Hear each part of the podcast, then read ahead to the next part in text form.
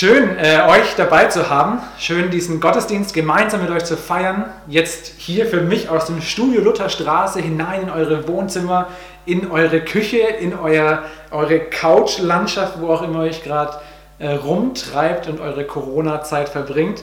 Es ist schön und ähm, ich freue mich darauf, dass wir diesen Gottesdienst gemeinsam feiern dürfen.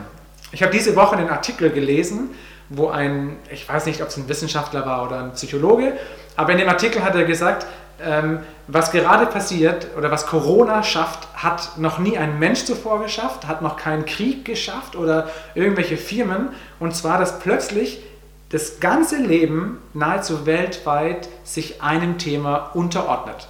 Und du wirst merken, also du bist zu Hause, ich bin hier. Das liegt daran, weil diese Krise uns einfach packt und weil diese Krise darüber entscheidet, wie wir unser Leben gerade leben sollen. Das hat auch dazu geführt, dass wir als Gemeinde entschieden haben, okay, wir gehen neue Wege, wir gehen digital und ich finde es so cool, mit euch ähm, echt diesen Gottesdienst feiern zu dürfen und durchzustarten. Und als uns klar war, dass wir diesen Gottesdienst heute online mit euch feiern möchten, haben wir so überlegt, ähm, machen wir jetzt eine Sonderpredigtreihe wo es sich ausschließlich um Themen in der Krise, ähm, wo es ausschließlich darum geht. Oder nehmen wir uns einfach den Predigtplan, den wir eh schon geplant hatten, vor und predigen direkt weiter. Und wir haben entschieden, wir wollen versuchen, trotzdem vielen, was gerade Chaos ist und durcheinander geht, irgendwie Normalität zu halten. Und als Gemeinde ist für uns Normalität, unsere Predigtserie einfach weiterzumachen. Wir stecken aktuell, für die, die jetzt frisch neu eingeschaltet sind und unsere Gemeinde vielleicht auch ganz neu entdecken, wir stecken aktuell in der Predigtserie über die kleinen Propheten. Das sind die ähm, Bücher aus dem Alten Testament, das sind immer kleine Abschnitte, wo ein Mann Gottes eine Botschaft weitergibt. Und die lohnen sich kennenzulernen. Zum Beispiel Jona ist so ein kleiner Prophet oder Nahum. Und eben heute befassen wir uns mit Maleachi. Maleachi ist ein super cooles Buch, ähm, hat nur drei Kapitel, also lohnt sich durchzulesen. Ihr habt ja eh Zeit, die meisten von euch zumindest. Ähm, und das wollen wir gemeinsam tun. Deswegen schnappt euch die Bibeln und lasst uns gemeinsam auf Entdeckungsreise gehen, was wir aus diesem Buch so alles rausholen können. Ich will euch einen kurzen Abriss geben, weil wer sich mit einem Buch aus der Bibel beschäftigt, äh, dann lohnt es sich sehr, wenn man den Kontext kennt. Wenn man weiß, wann ist es passiert, wer redet hier mit wem, und was ist so der Hintergrund von dieser ganzen Geschichte. Malachi ist ein Buch, ähm, wo ein Prophet mit Namen Malachi, ein Mann Gottes, mit dem Volk Israel spricht. Der historische Hintergrund ist ungefähr der, ihr müsst euch vorstellen, das ähm, Volk Israel hat eine harte Zeit durchgemacht und wurde ähm, deportiert, also die wurden weggepackt und haben dann in Babylonien leben müssen, 70 Jahre, und haben so ein, so ein krasses Exil durchgemacht.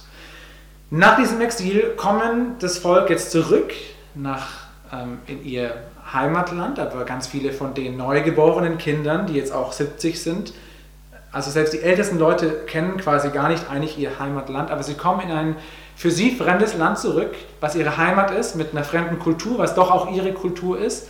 Und jetzt nach der eigentlichen Hauptkrise entfernt zu werden, deportiert zu werden, kommt jetzt nochmal eine ganz andere Krise, das Zurückkommen in eine mir fremde Welt, das Zurückkommen in eine, in eine Situation, die ich nicht kenne. Und das hat ähm, zu sehr vielen Schwierigkeiten geführt. Oder das hat das Volk, was sehr eng mit Gott lebte, dazu geführt, dass sie Schwierigkeiten hatten so, und jetzt kommt der Prophet Malachi, ein Stellvertreter Gottes, ein Mann Gottes, und er, beziehungsweise Gott, macht eine Bestandsaufnahme und schaut sich jetzt dieses Land an, 100 Jahre nachdem sie zurückgekehrt sind, 100 Jahre nachdem sie jetzt in dieser ganzen neuen Krise leben und die ein bisschen durchlebt haben. Und was hier Gott sagt, ist unglaublich. Ihr könnt mitlesen, Malachi Kapitel 1, Vers 6. Der Herr, der allmächtige Gott, klagt euch an. Ein Sohn ehrt seinen Vater und ein Diener seinen Herrn. Ihr nennt mich euren Vater, doch wo bleibt die Ehre, die mir zusteht? Wo bleibt die Ehre, die mir zusteht? Ihr nennt mich euren Herrn, doch wo ist eure Ehrfurcht vor mir? Ihr habt keine Achtung vor mir. Das ist die, die knallharte Aussage, die Gott sagt. Er sagt, pass auf, wo ist diese Ehre? Wo ist diese Achtung, die mir gebührt? Ich sehe euer Leben, aber nichts davon hat mit mir wirklich zu tun. Und er ist wirklich wütend, er ist traurig, da sind alle Gefühle drin, er ist verletzt. Und weil er merkt, dass die Herzenshaltung der Leute, die mit ihm eigentlich unterwegs sind, eine ganz andere geworden ist. Äußerlich hat man nichts gemerkt. Die haben Gottesdienste gefeiert, die waren im Tempel, die haben scheinbar ihren Ritus und ihre Kultur aufrechterhalten. Aber im Herzen sah es nicht so aus. Und das, das prangert Gott an. Und dann kommt 1 Vers 10, eine so brutal krasse Aussage von Gott. Da sagt er, wenn doch nur einer von euch die Tempeltore zuschließen würde, dann könntet ihr nicht mehr hineingehen und auf meinem Altar Opfer verbrennen, die ich nicht annehme. Ich habe genug von euch mit euren Gaben, tut mir keinen Gefallen, das sage ich der Herr, der allmächtige Gott. Also, nochmal kurz eine Aussage. Wenn doch nur einer von euch die Tempeltore zuschließen würde, also in meine Worte übersetzt, Tempel war der Ort, wo die Gottesdienste gefeiert wurden. Er sagt, pass auf, wenn nur einer von euch diese Türe zumachen würde zu den ganzen Gemeinden, wo die Gottesdienste stattfinden, hey, dann würdet ihr nicht mehr in meine Gegenwart kommen als Gemeinde und mir würde es besser gehen. Weil eure Heuchelei, eure Gottesdienste mit dem falschen Herzen, die will ich nicht. Wow, echt krasse Worte. Und ich finde, hier merkt man, dass, dass eine Krise da ist, die Gott sehr deutlich anspricht. Wir haben erlebt vor wenigen Tagen, hier in Heidelberg wurde uns gesagt von der Regierung mit gutem Recht, ab sofort werden die Tore geschlossen. Ihr Gemeinden, bitte feiert keine Gottesdienste mehr. Trefft euch nicht in den Hauskreisen. Trefft euch nicht in den Bibelstunden. Als Hochschulgruppe dürfen wir uns nicht mehr treffen. All die christlichen physischen Treffen wurden uns zugeschlossen. Türen sind zu. Klar ist, dass die Krise, die damals die Israeliten erlebt haben, mit der Entfremdung von Gott und diese neue Kultur und das alles ist eine andere Krise, wie wir haben. Und doch scheint das, was Gott damals sich fast schon wünscht, dass Menschen ihre Situation mal durchdenken und er sie so aufrüttelt und sagt, bevor ihr so Gottesdienst feiert, lieber keinen, ähm, rüttelt er quasi an uns auch in dieser Krise ganz aktuell. Und das ist das Verrückte, dass eine Krise ähm, auch verschiedene Aspekte mit sich bringt. Und die drei Gedanken, die ich heute mit euch teilen möchte, sind drei Gedanken aus dem Buch Malachi. Und in in dem Kontext will ich euch zunächst einmal nochmal das bisschen genauer vor Augen malen, was Gott da meint mit dieser Neuausrichtung des Herzens. Ich habe gerade ja gesagt, dass er sich beschwert darüber, dass diese Herzenseinstellung nicht stimmt. Und was er damit meinte, ist, kurz auch in die Kultur hineindenken, bisschen älter schon die ganze Geschichte, aber doch trotzdem brandaktuell. Aber die Kultur der Israeliten war eine Opferkultur. Das heißt, um, um Gott sozusagen einen Dank äh, auszusprechen, hat man die besten Tiere genommen, die, die, die gesund waren und fit, die mir am kostbarsten waren und hat die Gott geopfert, also Gott zur Verfügung gestellt und gesagt, hier, ich gebe dir mein Bestes ab. Also das Motto, mein Bestes für den Herrn. Das hat, war das Motto, was die, was die Glaubensbeziehung der Israeliten und Gott geprägt hat. Aber jetzt Stück für Stück, nachdem sie aus, der, aus dem Exil zurückkamen und neu in diesem Land angekommen sind, haben sie angefangen, naja gut, okay, das Zweitbeste ist vielleicht auch gut.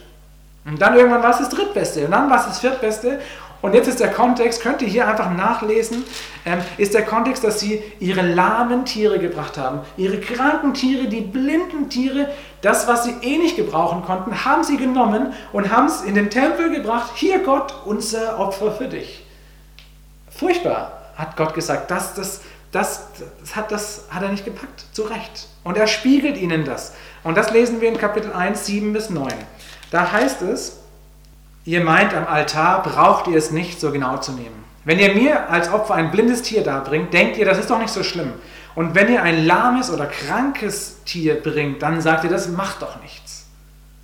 Bietet ein solches Tier doch einmal eurem Statthalter an. Ich, der Herr, der allmächtige Gott, frage euch, Glaubt ihr wirklich, er würde zufrieden sein und diese Gaben freundlich annehmen? Also Gott sagt, pass auf, ich spiegel euch mal, wie ihr gerade, mit welcher Herzenseinstellung ihr Gottesdienste feiert im Tempel. Ihr, ihr bringt mir das, das Schlechteste, das Furchtbarste und, und denkt auch noch, ja, was ist daran schlimm? Und Gott sagt, wenn ihr das eurem Statthalter oder ich ergänze euren, euren Freunden vielleicht mal zum Essen würdet, anbieten würdet, das würdet ihr auch nicht tun. Aber ich soll es annehmen, das ist alles andere als Ehrfurcht vor Gott. Und er sagt dann 2 Vers 1, spiegelt Gott und bietet an, eine Neuausrichtung der Herzen zu machen. Er sagt nämlich folgendes, nehmt euch meine Worte zu Herzen und gebt mir die Ehre, die mir gebührt. Nehmt euch meine Worte zu Herzen und gebt mir doch die Ehre, die mir gebührt. Also Gott sagt, pass auf, ich spiegel euch eine, eine Sache, die nicht gut läuft, aber ich sage euch gleichzeitig, hey, nehmt doch dafür im Gegenzug meine Worte doch mal ernst. Das heißt, in dieser Krise bietet Gott an, eine Neuausrichtung des Herzens zu machen. Jetzt stecken wir auch in einer Krise. Natürlich ist für manche von uns jetzt die Krise, dass wir viel mehr arbeiten müssen. Ärzte, Angestellte, einige von euch ähm, müssen jetzt so draufpacken von der Arbeitslast und wären froh, wenn sie endlich mal diese Corona-Pause hätten. Viele andere von uns erleben genau das Gegenteil. Wir bleiben primär zu Hause, hoffentlich bleibt jetzt auch zu Hause. Wir, wir haben plötzlich keine Dienstwege mehr, keine, keine, keine Rumgereise, die Dienstreise ist ausgefallen. Ja, was mache ich mit meiner ganzen Zeit? Ich habe Zeit geschenkt bekommen, ich habe Ruhe geschenkt bekommen, ich habe Langeweile bekommen. Aber weißt du was? Eine Krise ist immer ein Angebot. Eine Krise ist immer auch ein Angebot und aktuell heißt das Angebot Neuausrichtung der Herzen. Das heißt, Gott bietet dir die Chance, jetzt in dieser Zeit, wo du ein bisschen mehr Luft hast, zu überlegen, wie sieht meine Beziehung zu Gott aus? Wie sieht sie da aus? Und diese Möglichkeit will ich dir ins Herz legen. Wie stehe ich zu Gott? Was ist meine Beziehung? Du hast hier eingeschaltet in unseren Stream. Das heißt, du bist in unserer Gemeinde, vielleicht kennst du Thomas oder mich und hast Wege gefunden, oder du bist einfach so auch plötzlich reingeschnuppert und bist in einem Gottesdienst gelandet. Die Frage ist, wie stehst du zu Gott? Ganz ehrlich, wie war deine Beziehung zu Gott vor dem ganzen Krisenthema? War Gott überhaupt, hat er eine Rolle gespielt? Fühlst du dich ertappt mit dieser falschen Herzenseinstellung? Nach außen schön fromm, aber innerlich doch nicht so ganz? Und jetzt in der Krise, wie ist da meine Situation? Bin ich jetzt, oh Gott, wie kannst du nur? Und ich, ich bin plötzlich auf, plötzlich gibt es Gott, aber ich kritisiere ihn. Oder ich bin ganz froh, dass meine Gemeinde gerade nicht stattfindet, muss ich schon keine Maske aufrechterhalten. Ich will dich ermutigen, dass du dir Gedanken machst. Wie ist deine Beziehung zu Gott? Überleg dir deine Herzenseinstellung und nutz diese Krise, dieses Angebot der Neuausrichtung. Und ich bin überzeugt, ich kann es dir von mir bezeugen. Es ist so gut, mit diesem Gott zu leben. Es ist so gut zu wissen, dass Gott das Allerbeste für mich will. Und dass ich diese Chance einfach auch ergreifen möchte, diese Neuausrichtung zu tun. Und dass nicht das Motto auch bei mir da ist, so, naja, halt, wenn ich noch Zeit habe, dann für Gott, sondern nein, mein Bestes für Gott. Meine kostbarste Zeit, mein Jetzt für Gott. Das ist das erste Angebot. Eine zweite Sache, die in dem Buch Malachi zu finden ist, finden wir im Kapitel 2. Und auch hier finde ich es so beeindruckend, dass eine Bibel mit, ähm, mit so einer Geschichte und wo tausend Jahre von, von Historie drinsteckt, heute noch so aktuell ist. Und gerade dieser zweite Punkt, der ist es. Die zweite Sache, die Gott ankreidet, ist eine Schwierigkeit in, zwischen Mann und Frau. Kurz eine Info, die ich auch diese Woche gelesen habe. Ich habe ähm, auf einem Blog gelesen zu der Frage, wird es mit dem Internet, wo jetzt ein bisschen mehr wird, wird es überhaupt noch alles halten? Äh, funktionieren die ganzen Knotenpunkte online oder bricht nicht irgendwann das Netz komplett zusammen und wir leben wie vor 25 Jahren ohne Internet? Das Gute ist, das müssen wir nicht befürchten. Was aber jetzt Leute herausgefunden haben, weil man jetzt natürlich mehr Forschung da reinsteckt, was passiert gerade digital. Und es ist verrückt, ähm, die, die Internetnutzung ist in den letzten Tagen, wo jetzt plötzlich viele daheim waren, um 10% gestiegen. Das klingt sehr wenig, ist aber enorm viel. Und man prognostiziert, dass es bis zu 30% höhere Auslastung geben wird. Gerade dann, wenn viele von euch jetzt zunehmend Homeoffice haben, diese Besprechungen digital haben. Das heißt, online wird einfach viel, viel, viel mehr gehen. Unsere Gemeinde, wir haben Brettspielabende online. Wer Infos haben will, schreibt uns an oder googelt auf der Homepage nach den Kontakten und schreibt uns, dann nehmen wir euch da hinein. Wir spielen online Brettspiele. Das heißt, Online Gaming ist da plötzlich. Streaming-Dienste haben viel mehr Klicks als vorher. Wie viele von euch ziehen sich jetzt Amazon Prime und Netflix und was noch alles gibt rein? Und ja, ist auch gut, wir haben auch Zeit dafür. Aber man merkt, die Internetnutzung steigt. Und was auch drastisch gestiegen ist, sind die Klicks auf Pornoseiten. Die Klicks auf den Seiten, wo ich mir meine schnelle Befriedigung hole. Das ist so dermaßen gestiegen, wie es sonst nur an Weihnachten der Fall ist, wo viele doch auch einsam zu Hause sind und nicht wissen, was sie tun sollen, oder eben in solchen Zeiten der Isolation. Warum erzähle ich euch das? Nicht, weil ich denke, dass, es, ähm, dass ich das jetzt einfach euch noch mitgeben möchte, sondern weil es hier einfach auch drin steht. Na klar, damals gab es keine Pornografie. Aber die Situation will ich euch äh, erklären. Und eines noch vorneweg, man braucht nicht denken, ja, jetzt kommt ein Thema für Männer, also hören wir Frauen einfach mal weg. Das ist nicht der Fall. Die aktuell stärkste Zahl an Neunutzern auf Homepages oder auf Pornografie-Seiten sind unter 20-jährige Frauen. Also das ist ein Thema für uns alle. Und was sagt Gott hier seinen Leuten ähm, in, in der Bibel durch Malachi? Da heißt es in Kapitel 2, Vers 14 und Vers 16, da wird auch eine Situation oder die Bestandsaufnahme gemacht, immer noch von dem Volk nach dieser großen Krise. Und da heißt es, nun der Herr selbst ist Zeuge dafür, wie ihr Männer eure Frauen verstoßen habt, mit denen ihr seit eurer Jugend verheiratet wart. Ihr habt ihnen die Treue gebrochen. Ihr habt ihnen die Treue gebrochen, obwohl mit ihnen ein Bund fürs Leben geschlossen wurde und ihr sie für immer an eurer Seite habt. Ihr habt die Treue gebrochen. Und Vers 16 heißt es, ich hasse Ehescheidung. Ich verabscheue es, wenn ein Mann seiner Frau so etwas antut. Ich hasse es. Darum nehmt euch in Acht und brecht euch nicht die Treue. Was machen wir, wenn wir uns auf Pornoseiten zurückziehen? Wir brechen die Ehe. Zumindest mit der Person, die digital dort ist. Jesus selber hat gesagt, Matthäus 5, Vers 27 und 28, ihr wisst doch, dass es heißt, du sollst nicht die Ehe brechen. Und da meint er das Gebot. Ich sage euch, also Jesus, schon wer eine Frau mit begierlichem Blick anschaut, also wer sagt, wow, wie toll ist die oder hey, dieser Typ und nur eine Nacht mit ihm verbringen, wenn ihr schon diese Gedanken habt, und die haben wir auf solchen Seiten, dann habt ihr mit dieser Person die Ehe gebrochen. Das heißt, du und ich sind Ehebrecher. Wir sind Treuebrecher. Und Gott sagt, das ist nicht gut. Das ist nicht gut. Nicht nur, dass es dir schadet und deine Beziehung, selbst als Single-Dasein, schadet es dir da, Zeit zu investieren. Gott sagt, ich ich möchte das nicht. Und deswegen, diese Krise ist eine neue Herausforderung. Und diese Zeit zu überbrücken und sich dahin zu flüchten, ist so eine verlockende Sache manchmal. Aber Gott sagt dem, dem Volk hier, wo er dieses, diese Leute sieht in der Krise, sagt, hey, passt auf, ihr habt angefangen, untreu zu werden, ihr habt Dinge getan, die nicht gut sind, lasst das doch. Und deswegen für, für uns die Ermutigung, Lass uns nicht in diese Falle tappen, sondern lass uns da standhaft bleiben und daran kämpfen. Ähm, lasst uns lieber gute Bücher lesen. Lasst uns tolle Filme anschauen. Lasst uns Serien anschauen, noch und nöcher. Aber kommt nicht auf die falschen Seiten.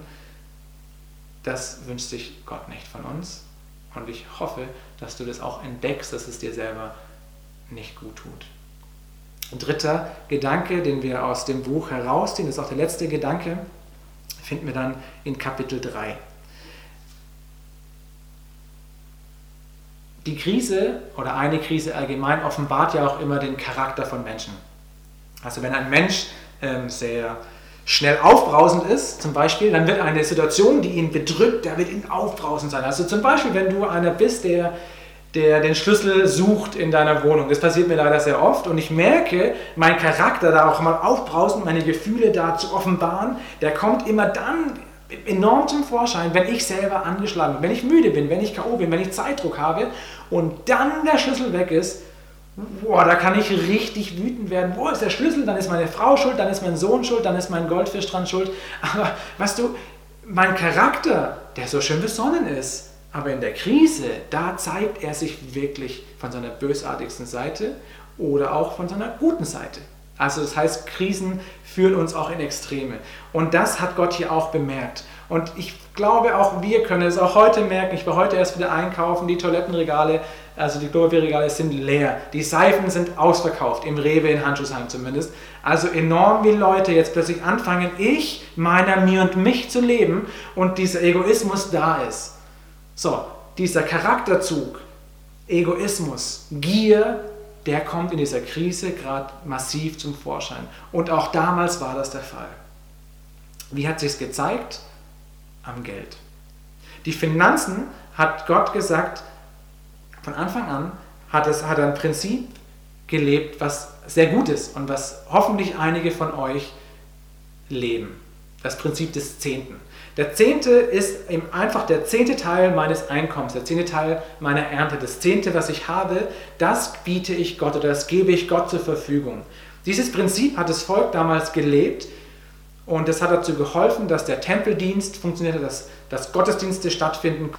Auch ich als Pastor lebe ja quasi von den Spenden, die ihr zur Verfügung stellt. Und dieses Prinzip hat Gott gemerkt in der Krise, wo man nicht mehr so genau wusste, wohin, haben die Israeliten angefangen, das Geld für sich zu behalten und die Spenden wurden weniger. Und, und Gott hat gesagt, was tut ihr? Was tut ihr? Denkt ihr, dass ihr wirklich selbst euer Leben in der Hand habt? Und ich merke auch, wie, wie, wie, wie heutzutage oder aktuell dieses Thema Geld, die, die Goldankäufe steigen. Es war letztens, äh, auch diese Woche auf irgendeinem Portal, war, war Gold ausverkauft, weil jetzt jeder die Finanzen dahin bringt und Leute überlegen, wann ist der beste Zeitpunkt, um in die Aktien zu investieren, damit ich mein Geld nach der Krise noch vermehren kann. Also wir denken auch ganz viel an Geld, Geld, Geld und wie kann ich da besser rauskommen. Und Gott sagt so, so nicht. So nicht. Also, und zwar nicht mit dem Zeigefinger, sondern er sagt, hey, ihr seid eigentlich total dämlich. Ich habe euch eine ganz andere Verheißung und die will ich euch mal vorlesen. Da heißt es in Kapitel 3 ab Vers 10, heißt es, ich der Herr, der allmächtige Gott, fordere euch auf, bringt den zehnten Teil eurer Erträge in vollem Umfang zu meinem Tempel. Also das Prinzip, was wir kannten, bringt den zehnten. Damit in den Vorratsräumen kein Mangel mehr herrscht. Und jetzt kommt's. Also, das ist richtig cool. Er sagt, stellt mich doch auf die Probe. Überprüft einfach doch, ob was dran ist. Seht, ob ich meine Zusage halte, denn ich verspreche euch, dass ich dann die Schleusen des Himmels öffnen werde und euch überreich mit meinem Segen beschenke. Ich lasse es nicht zu, dass Heuschrecken Schwärme eure Felder zerfressen und Weinberge kahl essen und euch die Ernte verderben. Dann werden alle anderen Völker euch glücklich preisen, weil ihr auf seinem herrlichen Land lebt. Darauf gebe ich der Herr mein Wort. Also Gott sagt, pass auf, es ist nicht nur ein gutes Prinzip, das auch Hauptamtlichen und Gemeindearbeit ermöglicht, sondern er sagt, stell mich doch auf die Probe. Wenn du mir den Zehnten gibst, ich versorge dich. Das heißt, Gott, Gott stellt hier eine Vertrauensfrage. Und die will ich einfach weitergeben an dich. Wie gehst du mit deinem Geld heute um? Ich mache dir Mut, da Gott auf die Probe zu stellen, wie er es uns hier schwarz auf weiß gibt und spende den Zehnten. Vielleicht hörst du davon zum ersten Mal. Ich mache dir Mut. Es gibt Gemeinden wie unsere. Wir leben von Spenden. Wir brauchen Geld, natürlich, um Dinge möglich zu machen. Es gibt viele andere gute christliche Hilfswerke. Und Gott sagt, wenn ihr Geld zur Verfügung stellt, euren Zehnten, ich werde euch das auch wieder zurückgeben. Glauben wir das? Trotz der Krise, wo wir nicht wissen, habe ich in drei, vier Wochen noch mein Gehalt von jetzt, muss ich nicht doch jetzt mein Geld bunkern oder trotzdem sagen, Gott, ich will weiterhin dir mein Geld zur Verfügung stellen. Gott ermutigt uns dazu in Malachi. stellt mich doch auf die Probe und seht, ob ich meine Zusagen halte. Ich will schließen. Schließen mit, mit den Gedanken. Ich habe vorhin gesagt, wir wollen ganz bewusst normal weitermachen. Also habe ich Malachi ausgelegt. Und die Gedanken sind sehr hart. Es tut gut, wenn man jetzt viele andere Podcasts und Predigten hört und den Mut zugesprochen kommt, bleib dran und Gott ist bei dir. Und das sind Wahrheiten. Das sind pure Wahrheiten und verinnerliche die so sehr. Und Malachi lehrt uns aber auch, dass Krisen uns herausfordern und dass wir neue Punkte erleben werden. Wie gehen wir mit Gott um? Wie ist unsere Einstellung mit der freien Zeit? Mit was verbringen wir diese freie Zeit plötzlich? Wie füllen wir unseren Verstand? Und eben auch, wie gehen wir mit unserem Geld und unserem Gut um? Und Gott sagt, ich, ich will euch da ermutigen. Ganz bewusst schließe ich aber mit einem letzten Vers aus Malachi 3, Vers 6. Da heißt es nämlich, ich der Herr habe mich nicht verändert. Ich der Herr habe mich nicht verändert. Und das ist eigentlich für mich einer der wichtigsten Verse aus diesem Buch. Kleiner Nebensatz bloß. Aber ich der Herr habe mich nicht verändert. Das heißt, wenn wir die Bibel anschauen und andere Stellen gucken, da wird uns Gott vorgestellt. Und da wird gesagt, passt auf, ich bin euer Versorger. Ich bin euer Tröster. Ich bin, ich bin bei euch alle Tage bis an das Ende der Welt. In jeder Krise. Ob ich schon wandere im finsteren Tal, fürchte ich keinen Glück, denn, denn Gott ist bei mir. Diese ganzen Zusagen, dass Gott da ist, die sind heute so brandaktuell wie jemals, also wie schon immer. Weil Gott sagt, ich verändere mich nicht. Ich bin der gleiche, damals, heute und in Zukunft. Und deswegen dürfen wir uns darauf berufen. Und es ist so gut zu wissen, dass Gott in der Krise da ist. Die Krise, die mich herausfordert, die Krise, die mein Glaubensleben herausfordert, was wir gerade viel darüber hatten, aber auch die Krise, die mich ganz neu dazu bringt, Gott einfach mein pures Vertrauen zu geben. Und es ist gut zu wissen, dass Gott da ist. Deswegen genieße diese besondere Zeit. Genieße stille Zeiten, wenn du zu denen gehörst, die auch diese Freizeiten jetzt haben. Genieße es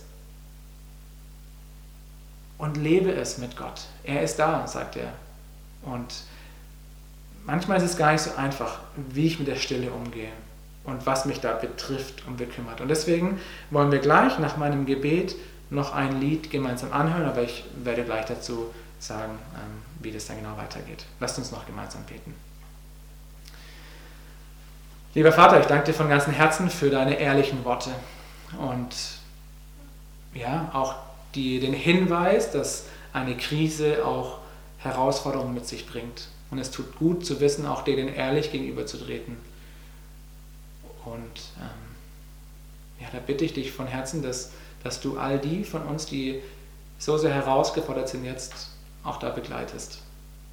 Dass du uns beschützt, dass du uns stärkst, dass du uns bewahrst, falsche Dinge zu tun, dass du uns hilfst, unsere Herzenseinstellung neu zu reflektieren und auch das Thema Finanzen dir hinzugeben. Herr, ich bitte dich, dass du uns da begleitest. Und es tut auch gut zu wissen, dass wir nicht ähm, alles sofort können und perfekt sein müssen. Wir sind Menschen mit Fehlern. Wir fallen hin, aber wir dürfen in deiner Hand aufstehen und mit dir gemeinsam wieder durchstarten. Und ich bitte dich immer wieder, jeden Tag aufs Neue, dass du uns hilfst, aufzustehen und durchzustarten und auch dieser Krise zu begegnen mit dem Wissen, du bist da, du bist der, der sich nicht verändert hat. Du bist dieser Tröster, dieser, dieser mächtige Herr, der unser Leben in der Hand hält. Du bist dieser Gott, der uns begleitet, der dieser Stecken und Stab ist, der uns durch dieses dunkle Tal hindurchführen möchte und der uns ein Leben in Fülle verspricht. Und darauf will ich mich berufen und dir danken, dass du mit uns durch diese Dinge hindurchgehst. Amen.